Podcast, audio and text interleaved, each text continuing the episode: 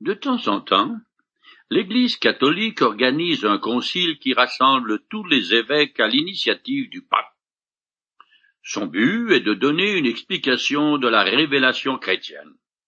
Officiellement, il y a eu vingt et un conciles. Les quatre premiers sont reconnus par les catholiques, les orthodoxes et les protestants. Ils constituent le fondement de la foi chrétienne. Le dernier en date eut lieu en 1962-1965. Assez curieusement, le tout premier, le concile de Jérusalem, qui s'est déroulé vers l'an 50, 51 ou 52, n'est pas compté. Pourtant, il est d'une importance considérable, puisqu'il a dû fixer le sort des païens en décidant si oui ou non les rites judaïsme étaient nécessaires pour recevoir la vie éternelle. Après d'interminables discussions, l'apôtre Pierre a pris la parole pour dire que c'est par la foi que Dieu purifie les cœurs. C'est par la grâce du Seigneur Jésus que nous sommes sauvés. Nous, juifs, de la même manière que les païens. Je continue à lire dans le chapitre 15 du livre des Actes. Alors, tout le monde se tut pour écouter Barnabas et Paul raconter les signes miraculeux et les prodiges que Dieu avait accomplis par eux parmi les païens. Le discours de Pierre a fait taire les adversaires. Paul et Barnabas profitent de ce calme pour intervenir. Ils ont vu et déjà déclaré que les païens reçoivent le Saint-Esprit uniquement sur la base de leur foi en Jésus-Christ. Maintenant, ils enfoncent le clou en décrivant les prodiges que Dieu a opérés parmi les non-juifs, bien qu'ils soient considérés comme impurs par les juifs. Ces miracles sont tous désignés pour convaincre l'assemblée qui écoute le rapport des deux hommes, comme quoi Dieu accepte les non-juifs dans l'Église sans qu'ils aient à suivre les rites de la loi. Le récit des deux hommes confirme avec brio le discours de Pierre. L'attitude soumise et silencieuse des membres de l'Église laisse entendre qu'ils ne vont pas argumenter contre les témoignages des apôtres. Je continue. Quand ils eurent fini de parler, Jacques prit la parole et dit Maintenant, mes frères, écoutez-moi.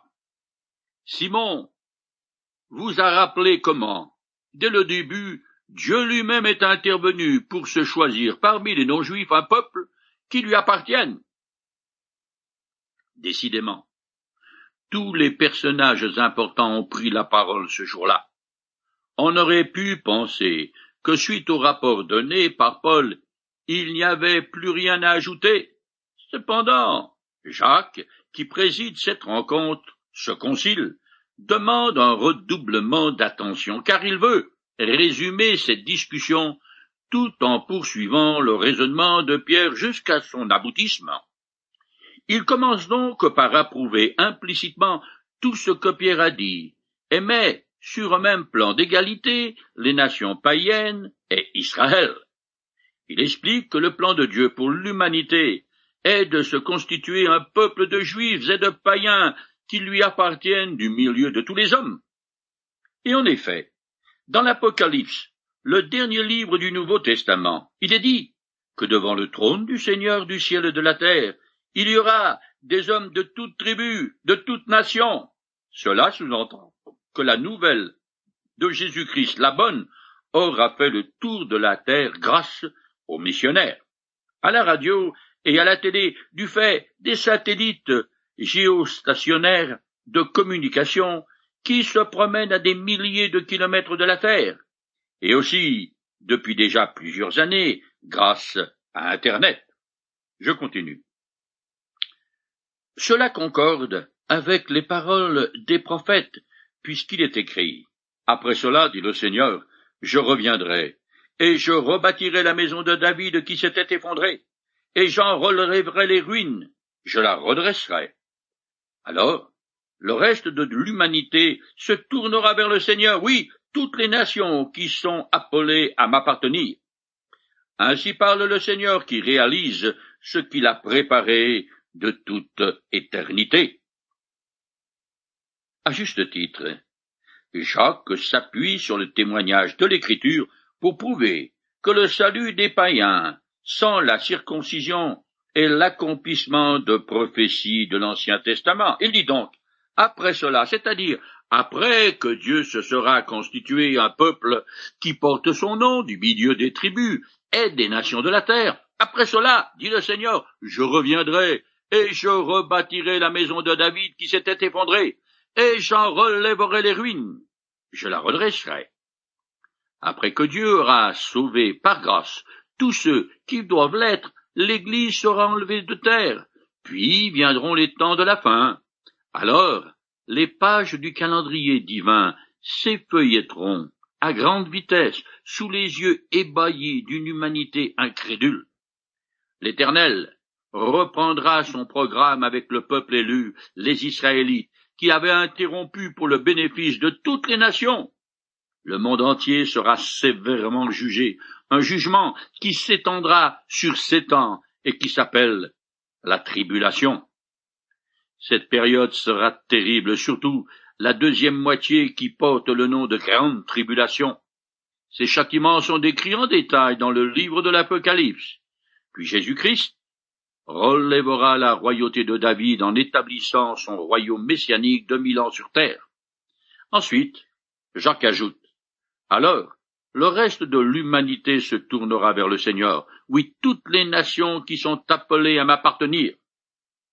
Une fois le millénium établi sur la terre, tous les hommes de toutes les nations, sans exception, obéiront au Seigneur de gré ou de force.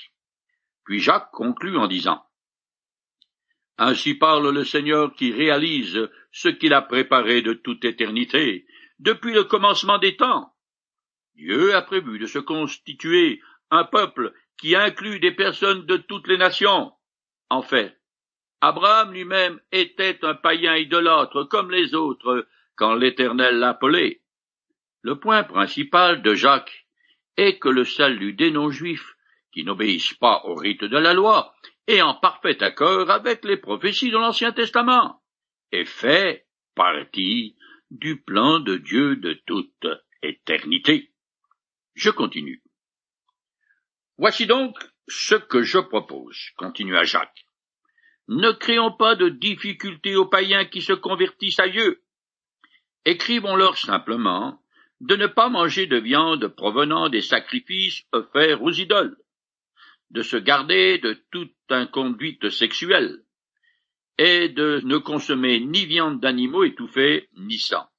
En effet, depuis les temps anciens, il y a dans chaque ville des prédicateurs qui enseignent la loi de Moïse, et chaque sabbat, on la lit dans les synagogues. Pour terminer cette discussion théologique, Jacques propose de prendre une décision très pratique. Il est d'avis que l'Église ne mette pas de bâton dans les roues des païens, pour ainsi dire. Ces derniers n'ont donc ni à suivre la loi, ni à se faire circoncire. Ceci est en parallèle et en accord avec les sentiments qu'ont déjà exprimés Pierre, Paul, Barnabas, Jacques suggère qu'ils rédigent ensemble une lettre énonçant des règles d'ordre éthique qui n'offensent ni la morale ni les juifs, qui sont attachés à l'Ancien Testament. Ils s'opposent donc à certaines pratiques païennes interdites par la loi et qui étaient en horreur aux juifs.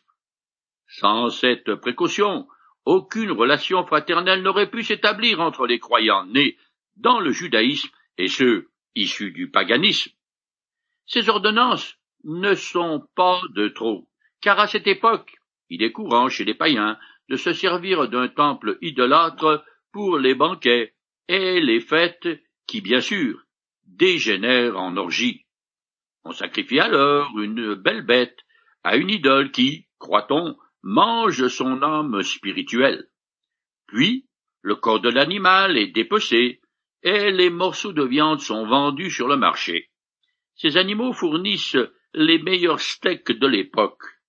Les païens chrétiens ne s'en offusquent pas et n'ont aucun problème de conscience à acheter et à consommer cette viande, puisqu'ils ne rendent pas un culte aux faux dieux. Mais quand ils sont en compagnie de croyants d'origine juive, les chrétiens d'origine païenne doivent prendre garde à ne pas choquer et offenser les Juifs en leur offrant de la viande qui a été offerte aux idoles.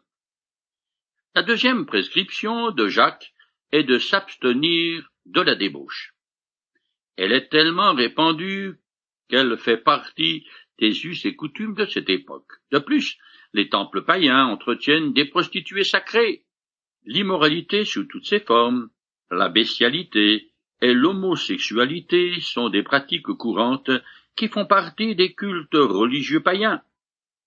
La troisième prescription de Jacques remonte jusqu'à nous et quand l'Éternel a établi une alliance avec lui, et par laquelle Dieu donna à l'homme le droit de manger de la viande, à condition de vider préalablement le sang de l'animal.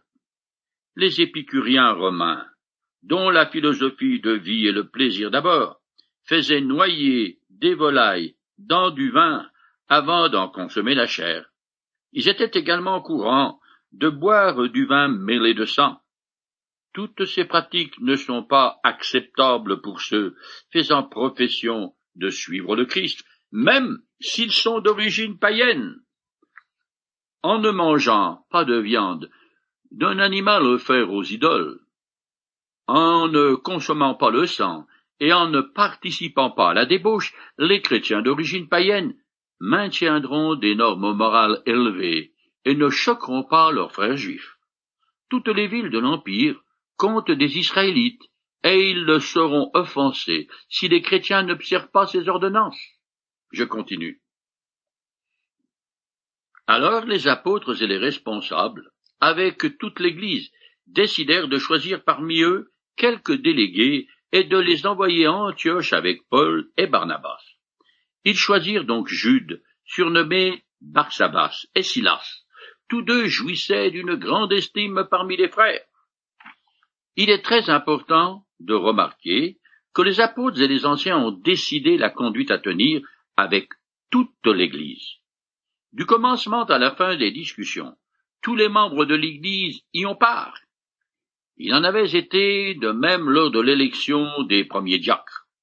Jude et Silas, qui sont délégués pour accompagner Paul et Barnabas, vont confirmer par leur présence et de vive voix ce que les apôtres et l'Église de Jérusalem ont décidé d'un commun accord sur le sujet délicat du rapport entre la grâce et les ordonnances juives. Personne ne pourra donc dire qu'il n'a pas été mis au courant. Jude représente les Hébreux attachés à la loi, tandis que Silas est un citoyen romain et le porte-parole des païens, aussi appelé Sylvain, qui est la forme latine de son nom. Il deviendra le compagnon de Paul. Jude est probablement l'homme qui a été en compétition avec Matthias pour remplacer Judas et devenir le douzième apôtre. Soit dit en passant que techniquement, il n'y a que douze apôtres, ceux choisis par Jésus, moins Judas et plus Matthias. Paul est le treizième dans le sens qu'il a également vu le Christ ressuscité quand celui-ci lui est apparu sur le chemin de Damas. Cependant, le terme apôtre veut simplement dire envoyé ou missionnaire. Pour cette raison, Barnabas, Silas, puis Timothée et d'autres peuvent à juste titre recevoir le titre d'apôtre. Voici la lettre qu'ils leur remirent. Les apôtres, les anciens et les frères aux frères d'origine païenne qui habitent à Antioche, la Syrie et la Cilicie, réjouissez-vous. Il faut remarquer que les auteurs de la lettre sont les apôtres, les responsables et les frères. Or, dans plusieurs manuscrits, on a seulement les apôtres et les frères responsables. Mais cette variante sent à plein un coup de gomme inspiré par les cléricalismes naissants, qui ne voulaient pas reconnaître que les simples membres de l'Église soient aussi signataires de la lettre. Par ailleurs, la salutation Réjouissez-vous n'est utilisée que par Jacques dans son épître. Vu sa haute position dans l'Église et sa contribution finale au débat, c'est probablement lui qui a écrit la lettre. Cependant, les décisions ont été unanimes. Je continue. Nous avons appris que certains frères venus de chez nous ont jeté le trouble parmi vous et vous ont désorienté par leurs paroles. Or, ils n'avaient reçu aucun mandat de notre part.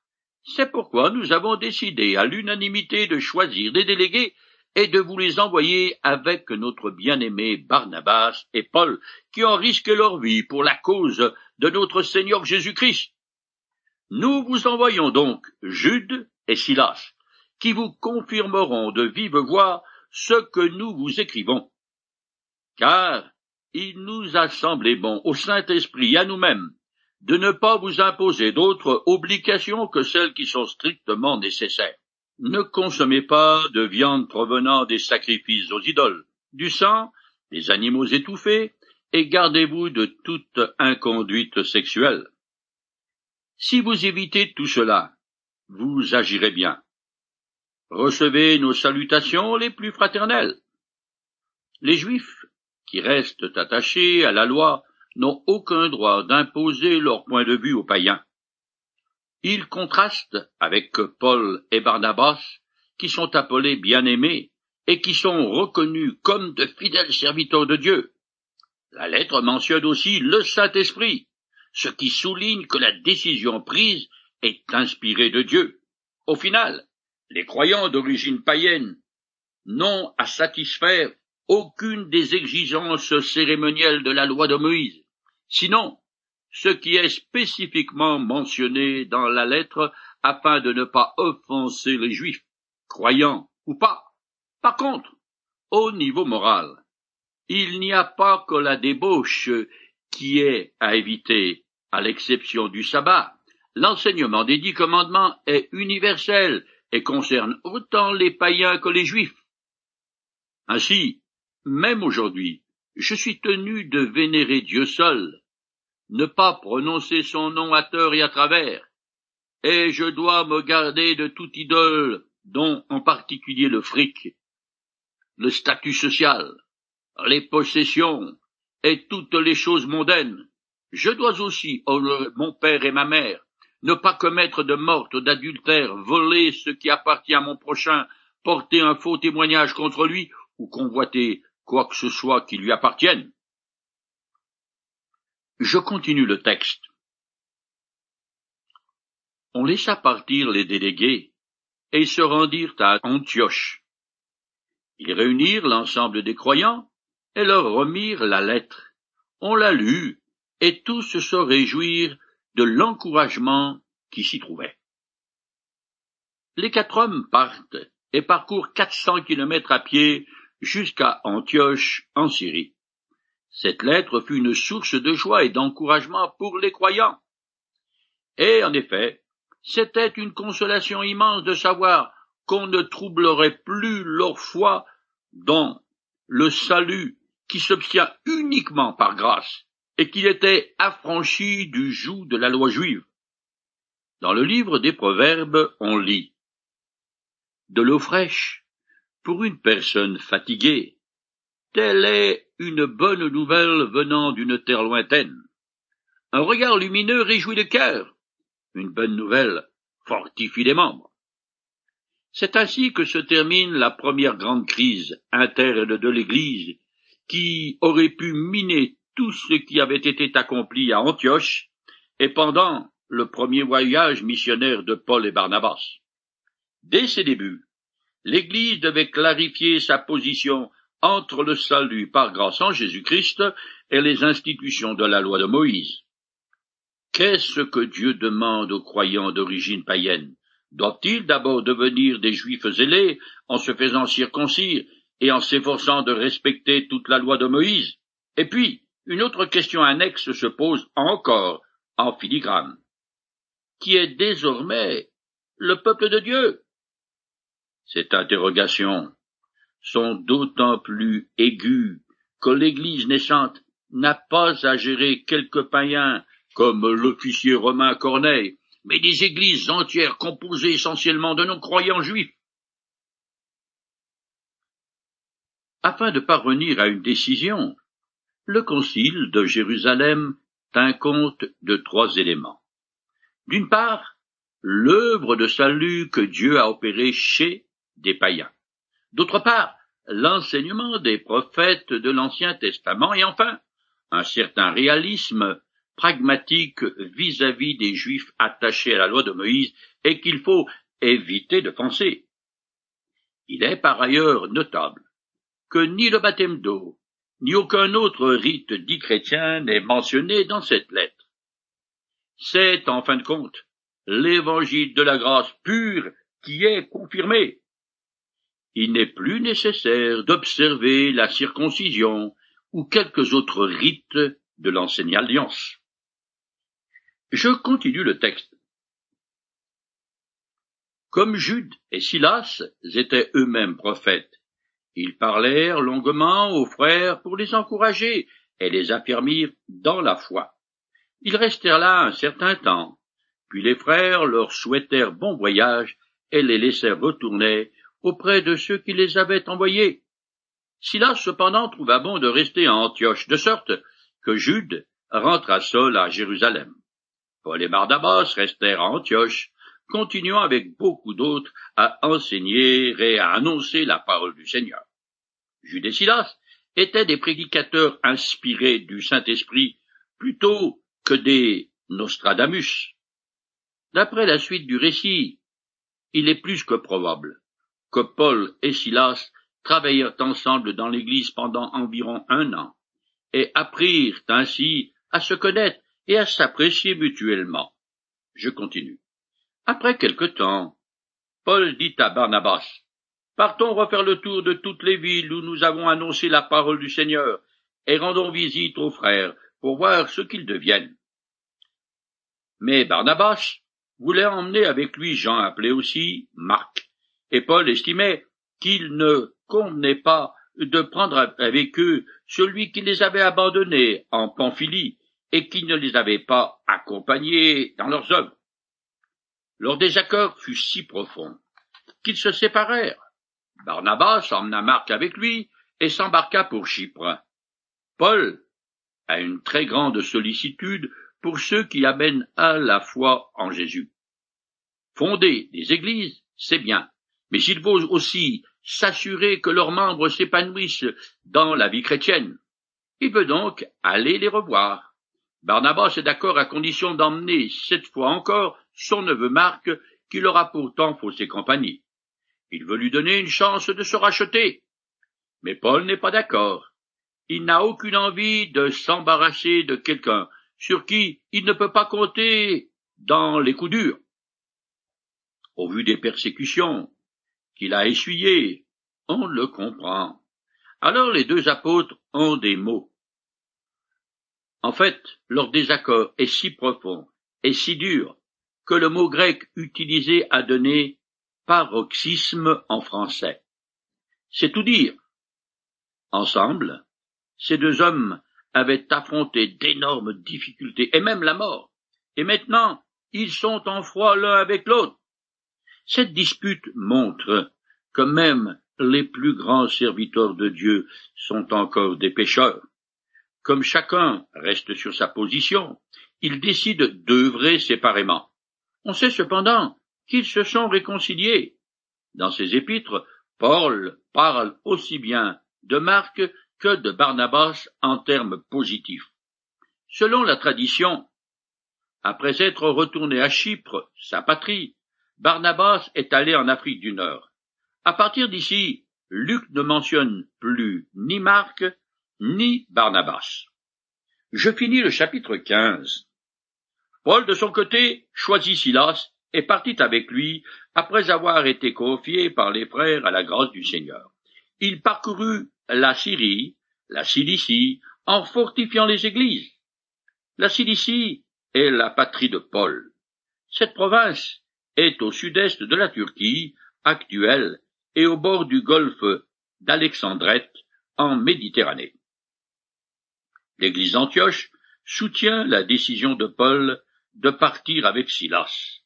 En prenant avec lui cet homme prophète dont le nom romain est Sylvain, l'apôtre fait un choix judicieux. En effet, non seulement l'Église d'Antioche le connaît bien, lui fait confiance et l'apprécie, mais il représente aussi les frères de Jérusalem, puisqu'il fut l'un des deux porte-paroles du Concile. Par ailleurs, étant citoyens romains, comme Paul. Ils ont tous deux l'entière liberté de circuler dans l'Empire. Paul a donc bien choisi son compagnon de route. On voit ici que le plan de Dieu est mieux servi si je fais preuve de bon sens dans mes décisions.